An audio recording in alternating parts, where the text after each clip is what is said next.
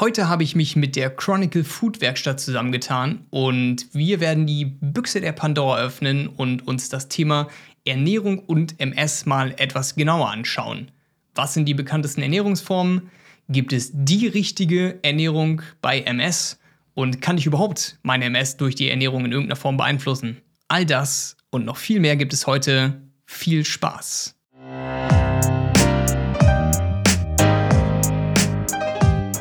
Moin bei Eye of Patrick. Hier geht es um die Krankheit MS und alles, was mit ihr zu tun hat. Ich will dir zeigen, dass das Leben auch mit der Diagnose verdammt geil ist.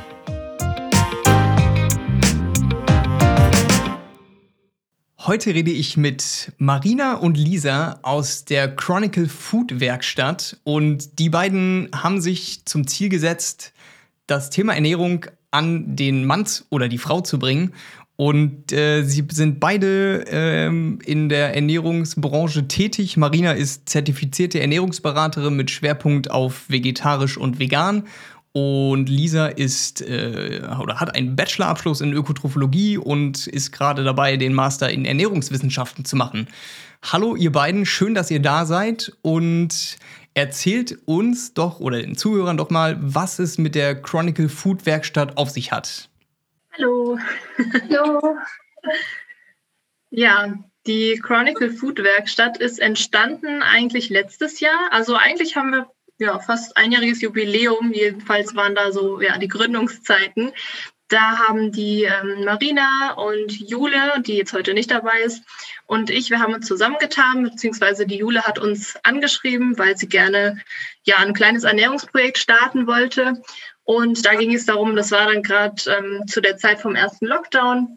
Und dann ging es darum, okay, wie können wir vielleicht den Menschen jetzt in dieser Phase so ein bisschen die gesunde Ernährung näher bringen, also gerade in dieser Zeit und auch gucken, okay, wie kann man vielleicht ähm, Gemüse zum Beispiel ein bisschen haltbar machen, also richtig lagern. Und das waren so die Hintergründe dahinter. Also der Gedanke von Jule war da, okay, ähm, wir haben jetzt diese Krise, in der wir uns befinden und wie können wir irgendwie da auf gesunde Ernährung trotzdem achten und wollten einfach so ein paar Tipps an die Leute bringen.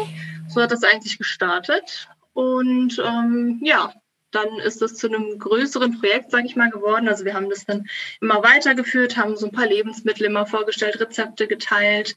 Und dann hatten wir irgendwann Lust, das zu einem eigenen Account zu machen auf Instagram. Und ja, dann haben wir jetzt Anfang des Jahres die Chronicle Food Werkstatt gegründet. Und da geht es halt eigentlich genauso, also genau um diese Themen, gesunde, pflanzenbasierte Ernährung haben wir uns halt zum Ziel oder zum Schwerpunkt gesetzt und ja, teilen da alles Mögliche, ähm, Rezepte, Lebensmittelvorstellungen, aber auch ähm, ja, also ganzheitlicheres zum Thema Gesundheit und antientzündlicher Lebensstil, Bewegung und Stress und so weiter. Also ja. Und warum hat es denn das Chronische in eure Food-Werkstatt geschafft? Was ist da der Hintergrund? Ja, also unser Name ist entstanden aus den drei Accounts, die wir haben. Wir führen ähm, die Geschmackswerkstatt, ähm, Chronicle Healing und Fitness Food und MS. Und aus diesen drei Namen haben wir die Chronicle Food Werkstatt äh, gebildet sozusagen. Und ähm, kennengelernt haben wir uns eigentlich durch die MS-Community, weil wir alle äh, an Multiple Sklerose erkrankt sind. Sehr gut, dann sind wir alle im gleichen Boot, denn auch äh, ich bin ja bekanntlich auch an MS erkrankt und wir werden dann jetzt mal klären, wie und ob die Ernährung denn in irgendeiner Form mit unserer äh, Basiserkrankung was zu tun hat und ob wir durch unsere Ernährung eventuell unserem Körper helfen können, mit der MS eventuell ein bisschen klar, besser klarzukommen. Und deshalb starten wir doch mal mit der allerersten Frage, kann denn die Ernährung überhaupt einen äh, potenziell positiven Einfluss auf den Verlauf der äh, MS haben?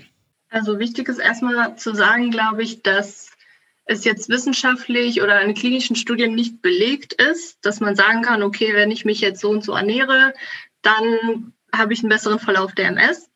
Das ist halt nicht so. Es gibt da einige Ansätze, ähm, wo wir uns halt ja auch darauf spezialisieren, ist zu sagen, okay, wie kann man sich allgemein gesund und ausgewogen ernähren. Und ähm, wir haben dann halt noch den Schwerpunkt mit antientzündlicher Ernährung dazu genommen, dass wir sagen, okay, ähm, also diese Ernährung ist eigentlich für jeden gut und ähm, natürlich auch für Leute mit MS, weil man einerseits ja diesen, diesen Gesamtgesundheitszustand ja aufbauen sollte, beziehungsweise wir haben ja, wir sind ja genauso Menschen wie alle anderen, wir haben nicht nur MS, sondern bei uns ist genauso die Ernährung wichtig wie bei jedem anderen Menschen, dass man sagt, okay, man versucht ähm, durch die Ernährung halt einen guten Gesundheitszustand, gute Fitness zu erhalten, ja, ein bisschen zu äh, bestärken, wenn das noch nicht so der Fall ist. Und dass man da einfach schaut, dass man da ähm, auch anderen Leiden, sage ich mal, oder anderen Erkrankungen äh, vorbeugen kann einerseits, also ernährungsmitbedingte Erkrankungen, wie zum Beispiel sowas wie Diabetes Typ 2 oder ähm, Herz-Kreislauf-Erkrankungen oder auch Übergewicht, also dass man da auch einfach guckt, dass man ja einen guten, so eine gute Grundbasis, sage ich mal, hat und dadurch halt auch Komplikationen, die von der MS auch mal kommen könnten, irgendwie auch besser ja, abfangen zu können, also dass der Körper einfach besser damit klarkommt.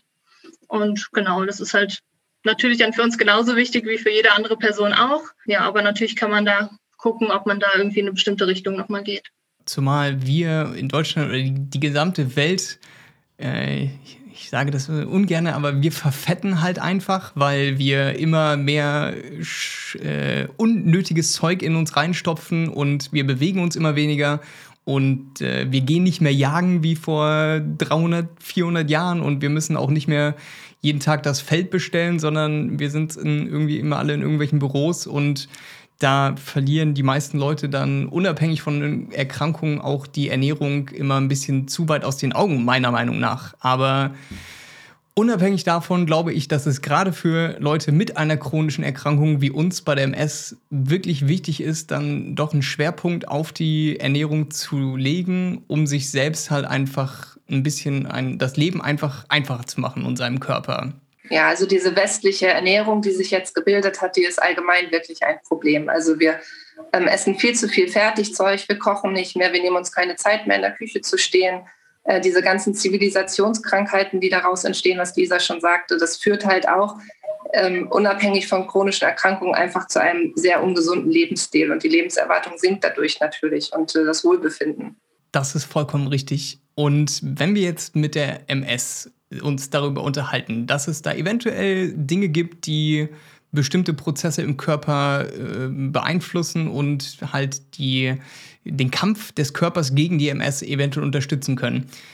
Welche, ähm, oder wenn wir uns dann ins Internet begeben und gucken, äh, Ernährung für MS, wird man mehr oder weniger so ein bisschen erschlagen von dem Angebot, das es da gibt, weil es gefühlte 25 verschiedene Ernährungsformen gibt und der eine sagt, du musst das machen, der andere sagt, du musst das machen lasst uns einen Blick auf ein paar dieser Ernährungsformen werfen. Wir werden hier nicht alles besprechen, das würde definitiv den Rahmen sprengen, aber wir gucken uns vielleicht mal so die wichtigsten Ernährungsformen an. Es ist ja immer noch ganz klar vorab zu sagen, dass es halt keine direkte MS-Ernährung gibt und es gibt einige ähm, Studien, die laufen, aber wie gesagt, alles, was, was wir hier besprechen, ist natürlich. Klar, äh, nichts davon ist gerade aktuell noch wissenschaftlich belegt. Also es gibt einige, das ist, glaube ich, halt auch wichtig nochmal, dass wir das betonen, dass es einige Ansätze gibt und Theorien. Ähm, das ist also die meisten, wir können auch noch ein paar gleich ähm, auf ein paar näher eingehen. Aber was man halt insgesamt sagen muss, ist, dass die meisten Ansätze von diesen Ernährungsweisen ähm, aus Tierexperimenten stammen. Also dass man da halt, es gibt ja immer dieses Mausmodell, wo dann die Mäuse so eine MS-ähnliche Form bekommen. Da muss man sagen, das ist natürlich nicht die MS, die wir Menschen haben, sondern das ist halt ein ganz anderer Organismus. Und da hat man halt ähm, ja bei verschiedenen Ernährungsformen ähm, Zusammenhänge sehen können. Ne? Wenn man jetzt eine bestimmte Ernährungsform appliziert, dass die Mäuse dann vielleicht weniger Risiko für diese mausähnliche MS hatten oder diese mausähnliche MS weniger häufig auftrat. Und das ist halt so die Grundlage. Diese Tierexperimente bilden dann halt diese, ja, die Ausgangslage für die Theorien. Dann sagt man, okay, wir gucken uns jetzt zum Beispiel ketogene Ernährung ist ja ein Beispiel, gucken wir uns an. Und dann, ja, versucht man halt, das auch am Menschen zu erforschen. Und wie Marina schon gesagt hat, es sind ähm, alles Studien, die noch laufen, beziehungsweise da gibt es halt noch nicht genug Belege oder es ist halt ähm, wissenschaftlich nicht gesichert, dass man sagen kann, dass ist so und das sollte jetzt eine Empfehlung für jeden MS-Patienten sein oder Patientin. Aber ich glaube, eine grundsätzliche Empfehlung ist nicht jeden Tag ein Cornflakes zum Frühstück, mittags die aufgetauten Chicken Wings und abends eine Tiefkühlpizza. Ich glaube, das ist eine Empfehlung, die kann man an alle geben, oder? Ja, auf jeden Fall. Mhm. Dann gucken wir doch mal vielleicht auf zwei, drei dieser ähm, Ernährungsformen und Vielleicht fangen wir doch mit dem Intervallfasten an. Also das Intervallfasten ist ja gerade eine Ernährung, die ähm, generell sehr im Kommen ist. Die wird ja in vielen Bereichen praktiziert und die wird auch bei MS benannt. Aus dem einfachen Grund, beim Intervallfasten fastet man in der Regel 16 Stunden am Tag und acht davon isst man. Das ist so die gängigste Form. Es gibt auch noch andere Formen, man kann auch 18 Stunden fasten. 20 äh, Stunden fasten oder es gibt Leute, die fasten zwei Tage die Woche und den Rest essen sie normal. Und äh, in deinem Körper kommt es dann zu so einer Ruhephase. Das heißt dann Autophagie. Der Körper fängt nach 10 bis 12 Stunden ohne Nahrung an, äh, sich selber aufzuräumen quasi, um das einfach zu beschreiben. Alte Zellen werden dann irgendwie abgebaut und äh, die Verdauung kommt zur Ruhe, die Energie kann woanders hingeliefert werden. Also es ähm, man geht halt davon aus, dass das einen sehr positiven Effekt hat, weil früher in der Steinzeit zum Beispiel, da beruhen sich ja auch immer viele drauf, wie du schon sagtest, dieses Jäger- und Sammlerprinzip, die haben ja nicht rund um die Uhr Nahrung gehabt, die sind ja auch in diese Fastenphasen gekommen. Und äh, heute haben wir ein ganz klares Problem. Diese westliche Ernährung, wie wir schon sagten, besteht auch darin, dass die Leute nicht mehr mal drei Mahlzeiten am Tag essen, sondern sie essen den ganzen Tag. Und das merken sie nicht mal. Sie snacken nebenbei und genau, der Körper kommt einfach nicht zur Ruhe. Und da greift dieses Intervallfasten halt an. Ist denn dieses Intervallfasten prinzipiell für jeden geeignet oder gibt es da Personen, die eventuell nicht prädestiniert dafür sind, dieses Intervallfasten auszuprobieren? Es wird ja sehr viel auch in der, in der Szene der ähm, Abnehmwilligen praktiziert, weil sie dann halt nur zwei Mahlzeiten in diesen acht Stunden essen. Das bringt natürlich ein Kaloriendefizit mit sich und die Abnahme ist damit eigentlich gewährleistet. Deswegen wird gesagt, dass Menschen, die eh schon ein niedriges Gewicht haben, lieber nicht Intervallfasten machen sollten, wenn sie nicht gewährleisten können, dass sie in diesen acht Stunden ihre kompletten Kalorien zu sich nehmen. Und auch Schwangeren und Stillenden wird nicht unbedingt zum Intervallfasten geraten, ähm, einfach um die Versorgung des Kindes zu gewährleisten. Dann haben wir auch schon zweimal das Wort Steinzeit in den Mund genommen und da gibt es ja auch eine Ernährung, die Paleo äh, ja, Diät. Wobei wir in Deutschland ja hier immer das Problem oder die, die, die Engländer, äh, ja, die Diet ist ja bekanntlich nicht unsere klassische Diät, sondern es ist ja vielmehr eine Ernährungsform als so eine Diät, die, wie man das so aus irgendwelchen Magazinen kennt. Und deshalb äh, die Paleo Diet, ja, die Ernährungsform der, der Steinzeiternährung, äh, erzählt doch da mal was zu das Grundprinzip, so diese Steinzeiternährung, dass man sagt, okay, wir gucken, wie haben sich denn wohl die Leute in der Steinzeit ernährt? Ähm, was stand da einfach zur Verfügung an Lebensmitteln? Also zum Beispiel tierische Produkte wie Fleisch oder Eier, ähm, Nüsse, Samen, Früchte, also was man halt so zur Verfügung hatte. Und die Leute haben ja da noch kein Getreide zum Beispiel angebaut. Hm, deswegen ist so dieser Gedanke, dass man halt zu dieser Steinzeiternährung zurückkommt. Dementsprechend sind die Lebensmittel halt auch ein bisschen eingeschränkt. Also dass man zum Beispiel sagt, man lässt komplett dann ähm, Getreide weg Genau, und daraus ist interessant, hat sich ja auch dieser ähm, Terry Walls Ansatz aufgebaut. Ich weiß nicht, ob du das ähm, kennst du wahrscheinlich ja auch.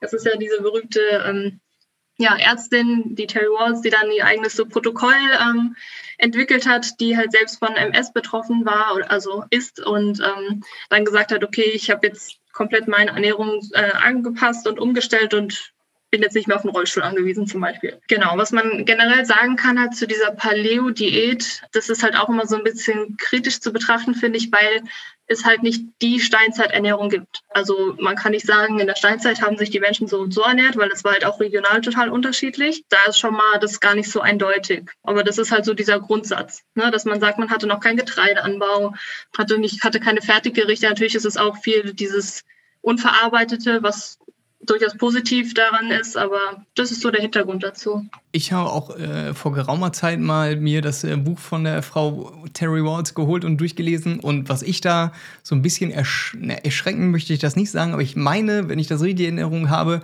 äh, auf ihrem Speiseplan stehen quasi jeden Tag bummelig 600 Gramm aus äh, Weiderindfleisch sozusagen, also hochqualitatives Fleisch. Und da denke ich mir, also 600 Gramm pro Tag, ist das wirklich das, was wir in der Steinzeit oder unsere Vorfahren irgendwann mal benutzt haben? Und ist das überhaupt gut für unseren Organismus? Ja, ich würde in dem Zuge auch noch sagen, dass sich unser Körper sich ja auch enorm entwickelt hat seit der Steinzeit. Ich hinterfrage diese Ernährung ehrlich gesagt generell, ähm, weil dadurch, dass wir ja das Feuer entdeckt haben und das Fleisch halt garen konnten und auch Getreide angebaut haben und, und unsere ganze Nahrung halt vorverdaut worden ist, unser Gehirn sich ja auch so massiv erst entwickeln konnte. Und äh, jetzt in dem Status, wo unser Körper ist, auf so eine Steinzeiternährung zurückzugehen, finde ich auch fraglich. Ja, also wie Marina schon sagt, der Körper passt sich an. Es ist auch bekannt, dass der menschliche Organismus eigentlich ja sich angepasst hat und das auch verwerten kann, was wir heutzutage essen. Und ähm, ja, diese 600 Gramm sind schon heftig, sage ich mal. Also das ist halt dann schon so eine eher extremere Form, Ernährungsform, ähm, weswegen man da ja das auch mal ein bisschen kritisch sehen sollte. Man sollte glaube ich, keine existente Ernährungsform irgendwie so als dogmatisch betrachten und wirklich das als das Nonplusultra ansehen. Jeder Körper reagiert ja auch bekanntlich anders auf äh, bestimmte Nahrungsmittel. Kommen wir später aber nochmal zu. Lasst uns zum nächsten, äh, zur nächsten Ernährungsform kommen, der, der ketogenen Diät. Was hat es denn damit auf sich? Die ketogene Diät setzt sich daraus zusammen, dass man halt keine Kohlenhydrate isst. Ich glaube, man soll bis zu 30 Gramm Kohlenhydrate nur am Tag essen. Äh, dadurch kommt der Körper dann äh, in die Ketose. Das ist ein Zustand des Körpers, in dem er seine Energie aus Ketonkörperchen bezieht und nicht mehr aus Glucose, wie, wie mit Kohlenhydraten eben. Und das soll eben, das wird bei Epilepsie angewendet und es soll ähm, soll entzündungshemmend wirken. Ja. Also letztlich ähm, ist diese Ernährungsform tatsächlich in der Epilepsie anerkannt und wird da, glaube ich, auch verwendet. Also vor allem bei Kindern ist es der Fall, bei Kindern, die Epilepsie haben und halt resistent gegenüber Medikamenten sind. Also wenn man sieht, okay, die Medikamente schlagen nicht an, dann hat man das halt rausgefunden, dass man das mit dieser ketogenen Ernährung sehr gut regeln kann. Das ist eine super interessante Erkenntnis gewesen und natürlich ähm, hat man sich dann noch die Frage gestellt, okay, Epilepsie ist irgendwie auch eine Art neurologische Erkrankung, ne? Könnte man vielleicht auch bei der MS anwenden. Ich glaube, so, das war so ein bisschen der Hintergrund dahinter, weshalb man sagt, okay, das könnte man auch mal jetzt bei MS erforschen. Und hauptsächlich werden in der ähm, ketogenen Ernährung dann halt Nüsse und Milchprodukte und eben auch Fleisch verzehrt grünes Blattgemüse. Äh, also es schränkt die Lebensmittelauswahl schon sehr ein, dann, wenn man keine Kohlenhydrate mehr isst. Gerade in unserer westlichen Ernährung, ja, Brötchen, äh, Toastbrot, Pizza, da wird es schon dann ein bisschen eng, was die Auswahl an Nahrungsmitteln angeht. Kommen wir zur besprechen doch jetzt die letzte Ernährung am heutigen Tage, die antientzündliche Ernährung. Äh, das, was ihr euch auch auf eure äh, Flagge geschrieben habt. Was hat es denn damit prinzipiell auf sich? Also die antientzündliche oder entzündungshemmende Ernährung hat quasi diesen Grundsatz, dass man sagt, okay, also es ist eine, eine pflanzenbetonte Ernährung. Es basiert ähm, auf den Empfehlungen der DGE auch. Also die DGE empfiehlt ja generell, also das ist natürlich für gesunde Menschen gedacht, aber so generell die Empfehlungen basieren ja auf einer vollwertigen Ernährung. Das heißt sehr ausgewogen, sowohl pflanzliche als auch tierische Produkte, aber die pflanzlichen ja, sollten halt höheren Anteil ausmachen. Und die antientzündliche Ernährung ähm, hat quasi diese Grundlage auch und legt da nochmal ein bisschen mehr den Fokus auf ja, Pflanzenbetonte, also überwiegend pflanzliche Lebensmittel verzehrend.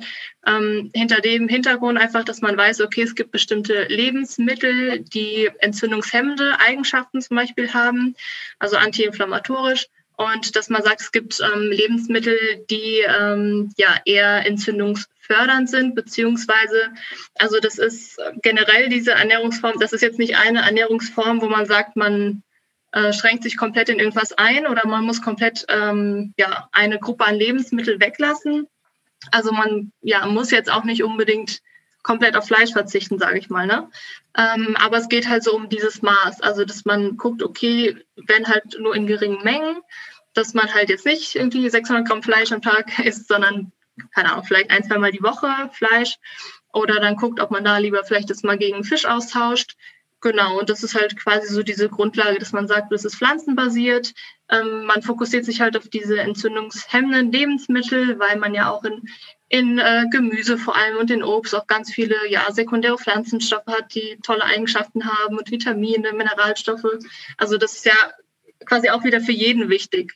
Ne? Also jetzt nicht nur für MSler, sondern generell für jeden Menschen.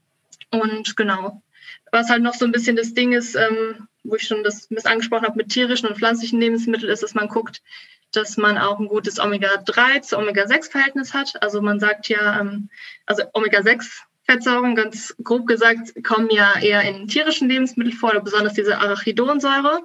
Und ähm, Omega-3 sind ähm, viel zum Beispiel im, gut auch in tierischen Produkten in Form von ähm, fettem Fisch zum Beispiel, aber auch zum Beispiel in Leinöl und Leinsamen und so weiter. Und dass man da guckt, dass man ein gutes Verhältnis hat. Und was, das ist auch wieder was, ähm, wo die DGE halt zum Beispiel äh, konform geht, weil es ja eigentlich diese Empfehlung gibt 5 zu 1. Das heißt, du solltest die, ähm, also das Omega-6, Omega-3-Verhältnis sollte 5 zu 1 betragen. Und oftmals, also jetzt so mein letzter Stand, ähm, zumindest ist es so, dass es bei uns in der westlichen Welt eher so 20 zu 1 ist. Also das ist halt auch so ein Punkt, wo man sagen kann, okay, das sollte jeder sich mal anschauen vielleicht. Aber das ist halt auch wichtig für jeden, da so ein bisschen drauf zu achten. Wie gesagt, eher so eine ähm, ja, Modulation der Ernährung. Ist jetzt keine komplette Ernährungsumstellung zu dieser ganz klassischen westlichen Ernährung, sage ich mal. Ähm, aber ja, so ein bisschen modifizierend. Und ähm, passend dazu hat auch die Jule gerade ein Buch rausgebracht, die weiß auch nicht, dass wir jetzt äh, sie hier erwähnen. Wir haben das quasi ein bisschen als Geburtstagsüberraschung für sie nachträglich. Ähm, genau, sie hat gerade ein Buch verfasst und ist gerade erschienen, ähm, Antientzündliche Ernährung leicht gemacht. Und da schreibt sie auch nochmal so ein bisschen darüber. Da kann man das auch ganz gut nachlesen und sie hat auch ganz viele tolle Rezepte drin. Das werde ich selbstverständlich auch verlinken. Äh, wenn ihr einen Blick in die Shownotes werft, dann findet ihr dort auch äh, Jules Buch äh, sowie alle weiteren Informationen. Aber lasst uns vielleicht noch einen kurzen Punkt zwischenschieben. Und zwar äh, eine weitere Form der Ernährung ist die OMS-Diet. Lisa, wenn ich das richtig verstanden habe, hast du dich mal eine Zeit lang zumindest nach dieser OMS ernährt. Was hat es damit auf sich? Also die OMS ist eigentlich so eine Ernährung, die ähm, baut so ein bisschen auf auf diese ähm, die Swank-Ernährung. Das war ja damals, ich weiß nicht, ob ihr das ähm, gehört habt, der ähm, Professor Swank, der hatte dann so eine Studie durchgeführt. Das ist auch schon ein bisschen älter und äh, da ging es halt darum, dass er geschaut hat, ähm, dass Menschen, die MS haben, ähm, also relativ stark auf gesättigte Fettsäuren verzichtet haben, also das, was man auch wieder viel in tierischen Produkten hat, und hat dann halt geguckt, wie sich das, wie sich die MS entwickelt und hat halt einen sehr positiven Effekt festgestellt, wenn man halt, ich glaube, das waren boah, wie viel war das denn? Bis zu 20 Gramm gesättigte Fettsäuren am Tag. Also das ist echt nicht viel. Und ähm, hat dann da geguckt, dass ja, es den Leuten insgesamt besser ging. Ich glaube, der hat die über 34 Jahre ungefähr beobachtet. Was man da halt sagen muss, das war halt, also es ist eine einzelne Studie, die jetzt zum Beispiel auch keine Kontrollgruppe hatte. Also das ist jetzt auch wissenschaftlich nicht die beste Aussagekraft natürlich. Ne? Das waren aber so, das ist das, was er gemacht hat und die ähm, diese OMS-Diät oder OMS-Ernährung ähm, baut halt so ein bisschen darauf aus, äh, darauf auf, aber die sagen jetzt nicht, man muss ja das, äh, die Menge an gesättigtem Fett genau abwiegen oder so, sondern da geht es auch eher darum, so die gesättigten Fettsäuren zu reduzieren oder halt wegzulassen ganz. Also ja, wie gesagt, auch in tierischen Lebensmitteln, aber auch so Sachen wie ähm, Kokosfett, Kokosöl und sowas. Also das ist auch, da gibt es auch wieder viele Überschneidungen, auch mit zum Beispiel jetzt antientzündliche Ernährung, dass die dann auch sagen, okay, viel Pflanzen, pflanzenbasiert, pflanzenbetont, ähm, weniger tierische Lebensmittel. Also da gibt es auch schon so ein bisschen Überschneidungen. Aber die haben halt schon so ein bisschen, sage ich mal, das ein bisschen strikter noch, weil sie sagen, okay, auch komplett wie zum Beispiel Kokosöl gar nicht. Du hast es ja gerade schon erwähnt, Lisa, es gibt sehr viele verschiedene Ernährungsformen. Gibt es denn Schnittmengen bei einigen von diesen Formen? Ja, gibt es. Also einerseits kann man natürlich sagen, ähm, von der Wirkung, die die Ernährungsform haben soll, wie wir zum Beispiel gehört haben beim Fasten und bei der ketogenen ähm, Ernährungsweise, weil man ja weiß, dass, äh, dass durch Fasten ähm, ja dieser Fastenzustand erreicht wird, den man auch mit der ketogenen Ernährung, sage ich mal, imitieren kann. Also diese Ketose, was Marina erwähnt hat, da hast du quasi den ähm, Zustand des Fastens, ohne dass du fasten musst. Also darauf baut das ja auf, das geht, äh, die ketogene Ernährung auf dem Fasten. Also da gibt es einerseits Parallelen. Ähm, ja, nach Wirkmechanismus, was, also wie man denkt, wie der Körper darauf reagiert, ähm, wo das halt auch noch nicht 100 Prozent alles geklärt ist. Und äh, andererseits ähm, was du wahrscheinlich auch meintest, so von der Lebensmittelauswahl, sag ich mal, oder wie man sich jetzt tatsächlich ernährt, ähm, gibt es zum Beispiel, genau, ähm, was wir hatten, Paleo-Diät und Terry Walls. Also da gibt es ja diese Parallelen, viel tierische Lebensmittel, wenig Kohlenhydrate, ähm, antientzündliche Ernährung, ähm, was wir auch hatten, zum Beispiel auch die, die Budwig-Diät, die glaube ich, die hatten wir jetzt ähm, nicht. Aber zum Beispiel gibt es noch diese Dr. Budwig-Diät. Also es gibt halt sehr, sehr viele ähm, Ernährungsformen. Ne? Ähm, aber die hat zum Beispiel auch diesen Fokus auf Omega-6, Omega-3-Verhältnis, äh, Fettsäurenverhältnis. Also da gibt es schon einige Parallelen, aber es gibt halt natürlich auch sehr viele Widersprüche oder wo man denkt, okay, äh, jetzt habe ich eine Terry Walls, die sich jeden Tag 600 Gramm Fleisch gibt und dann gibt es wieder Leute, die sagen, äh, möglichst wenig Fleisch oder weniger tierische Produkte. Also ich glaube, daher kommt halt auch eine große Verwirrung bei den Leuten an. Ich glaube auch, dass, dass es da nicht die eine Lösung gibt und dass man sich immer selbst informieren muss, was ist denn gerade jetzt irgendwie oder was ist für mich und meinen Körper auch das Richtige. Aber prinzipiell reden wir hier bei allen Ernährungsformen darüber, dass es tendenziell eher in eine gesündere Richtung geht als diese ganze Fertigprodukte, die wir uns jeden Tag eventuell reinschieben. Was ist denn der Hintergrund oder warum sollte ich mich für so eine gesunde Ernährung entscheiden? Naja, nichts muss, alles kann. Ne? Also äh, wie du schon sagtest, ist natürlich schwierig. Jeder äh, spricht ja anders auf eine Ernährung an. Und äh, man muss sich da halt durchtesten, was, was einem gut tut mit seiner Erkrankung auch. Also ich ähm, habe ja jetzt ziemlich lange MS. Ich bin seit 2006 erkrankt, sehr jung die Diagnose bekommen und habe äh, schon diverse Erkrankungen, äh, diverse Erkrankungen, diverse Ernährungsformen durch irgendwie. Ähm, und habe da halt auch viel rumprobiert, bis ich irgendwann da angekommen bin, wo ich jetzt bin und weiß, jetzt geht es mir halt gut damit. Ich glaube, das ist auch so das, was man positiv sehen kann, generell an einer Ernährungsumstellung oder also es gibt halt einerseits die Aspekte, dass man ähm, halt aufpassen muss, vor allem bei sehr extremen Ernährungsweisen wie zum Beispiel Ketogen, dass es da auch natürlich Gefahren gibt und man da auch sich Unterstützung von Ernährungsfachkräften holen sollte am besten. Aber was glaube ich so das Positive ist generell, ähm, dass man sich bewusster mit seiner Ernährung auseinandersetzt und wie du schon sagst, weniger Fertigprodukte. Ich glaube, das ist auch so eine Gemeinsamkeit, was wahrscheinlich alle Ernährungsformen haben die wir jetzt angesprochen haben und eine bewusstere Auseinandersetzung einfach. Ich glaube, das tut schon allein vielen Leuten gut. Ich denke, das ist auch, äh, also ich habe immer wieder das Gefühl, dass es auch so psychologisch ähm, irgendwie seine Daseinsberechtigung hat, wenn man irgendwie ähm, denkt, okay, ich gucke mal, was es für Ernährungsformen gibt oder ich gucke mal, wie ich meine Ernährung vielleicht ändern kann, weil ich dann das Gefühl habe, ich, ich mache ja aktiv was. Also ich glaube, das ist ein ganz großer Punkt, dass man so das Gefühl hat, man nimmt das so selbst in die Hand. Also man übernimmt Selbstverantwortung für den Körper auch und ähm, gibt nicht alles an außen ab oder an den Arzt oder die Ärztin, ne? dass man ja irgendwie das Gefühl hat, man hat so eine Selbstwirksamkeit auch. Ja, da kann ich auch wieder aus dem privaten Rahmen erzählen. Ich habe äh, selber die ketogene Ernährung gemacht über ein Jahr. Das ist jetzt schon ich glaube, sechs Jahre her ähm, und hatte damals auch einen Schub, der äh, nicht so richtig wegging. Also den hatte ich über ein Jahr und das war für mich damals so dieser letzte Punkt. Ich habe das gelesen, diese ketogene Ernährung und habe das dann gemacht und mein Mann hat zu dem Zeitpunkt Gott sei Dank mitgemacht, weil die echt für den Alltag nicht so prickelnd ist, äh, in so eine Umstellung reinzugehen.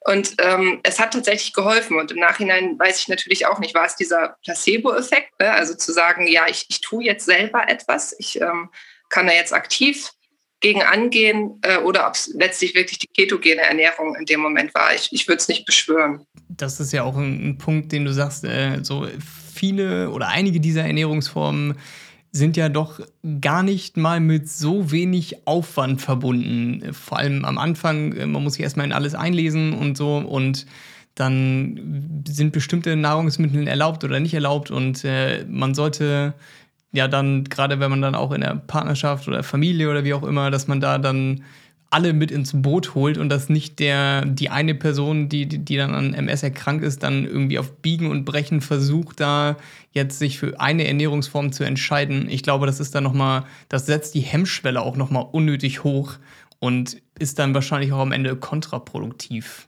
Ja, also es ist schon in der ketogenen Ernährung so gewesen, dass du ohne Vorbereitung das Haus nicht verlassen konntest. Du findest halt nicht unbedingt etwas Ketogenes außerhalb, es sei denn, du isst irgendwelche Frikadellen vom Schlachter. äh, mittlerweile ist ja diese Ernährung auch sehr auf dem Vordermann. Also es gibt ja sehr viele Produkte schon, auch im Internet sehr viele Shops dazu. Und ich habe mich im Rahmen der, der veganen Ernährung nochmal damit beschäftigt und ähm, würde diese Ernährungsform trotzdem nicht unbedingt empfehlen. Also es, wie wir schon sagten, das ist schon etwas, wo man sich definitiv Hilfe von einem Ernährungstherapeuten oder Ernährungsberater holen sollte, gerade wenn man es vegan oder vegetarisch auch noch durchführen möchte.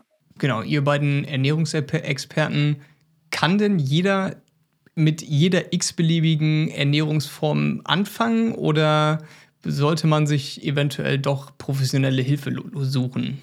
Also es gibt ja, wie gesagt, Ernährungsformen, die sind jetzt nicht so restriktiv.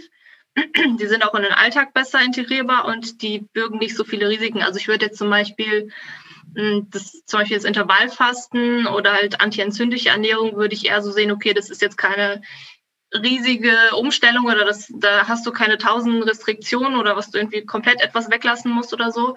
Mm, das sind Sachen, die würde ich schon eher, ähm, also da würde ich schon eher sagen, das kann man mal für sich selbst probieren, ohne jetzt direkt eine Ernährungsberatung haben zu müssen. Aber wenn es halt um so Sachen geht, so Ketogen, Paleo, ähm, sind halt, ja, das sind halt eher extremere Formen. Das ist halt auch nicht immer ganz ungefährlich. Also da hast du dann auch irgendwie Gefahr, dass es dir auf die Nieren gehen kann. Und wenn du da vielleicht eh schon Beschwerden hast, also oder du hast halt ähm, die Gefahr, dass du einen Nährstoffmangel bekommst. Also das sind so Sachen, ich finde, da sollte man das nicht so leichtfertig vielleicht unbedingt sehen und dann lieber professionelle Unterstützung suchen. Und da kann man, wie Marina schon sagt, entweder zum Ernährungstherapeut oder Ernährungsberater gehen und das würde ich schon empfehlen dann. Also nicht auf eigene Faust einfach machen.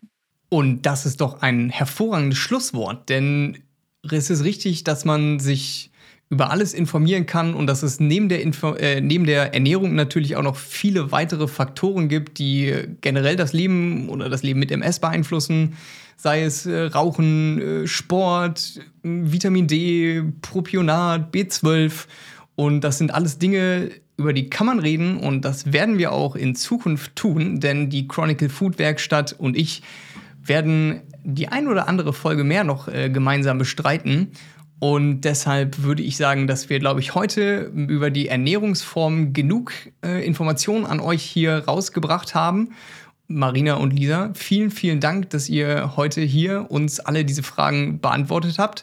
Und ich hoffe, dass wir uns in einer der nächsten Folgen wiedersehen und dann vielleicht auch mit Jule zusammen etwas äh, machen. Und dann würde ich sagen, vielen Dank, dass ihr heute meine Gäste wart. Ja, danke für deine Einladung. Dankeschön, hat Spaß gemacht. Den Link zu dem Profil von Marina und Lisa und zur Chronicle Food Werkstatt findet ihr in den Show Notes. Und wenn euch die Folge gefallen hat, dann lasst doch gerne ein Abo da ich bedanke mich bei euch für eure Zeit und sage Tschüss, bis zum nächsten Mal.